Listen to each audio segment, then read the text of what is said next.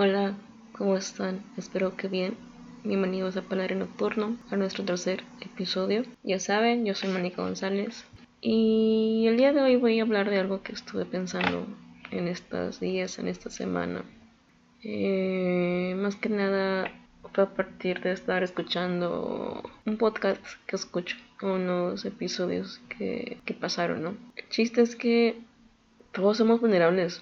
No hay quien no sea vulnerable y que de la nada caigamos en cosas que no nos convienen.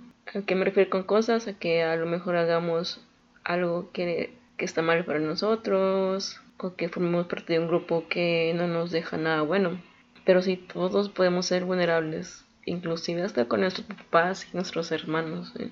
Esa vulnerabilidad nos hace hacer cosas que eh, en algún momento pensamos no ser y que al final las hacemos. Digo, pueden ser que estén mal o que sean bien o, que estén o que hagas cosas buenas, pero eh, siempre es a costa de nuestra vulnerabilidad.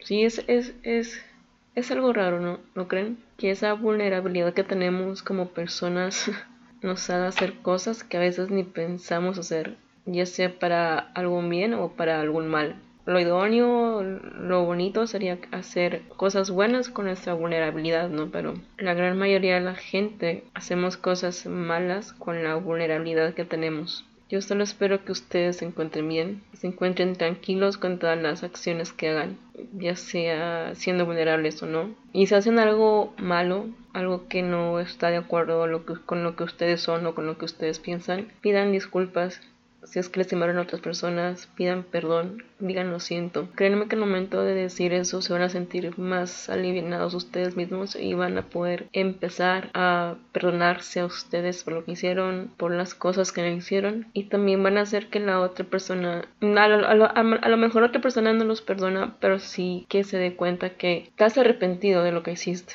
Es un tema complicado y complejo, eso de la vulnerabilidad, lo que nos provoca hacer Inclusive viendo a otras personas vulnerables, esa vulnerabilidad a nosotros nos provoca querer ayudarlos, quererlos proteger y a veces nuestras intenciones no son las mejores para esas personas. Neta que somos todo un caos en nuestra mente, en nuestro ser.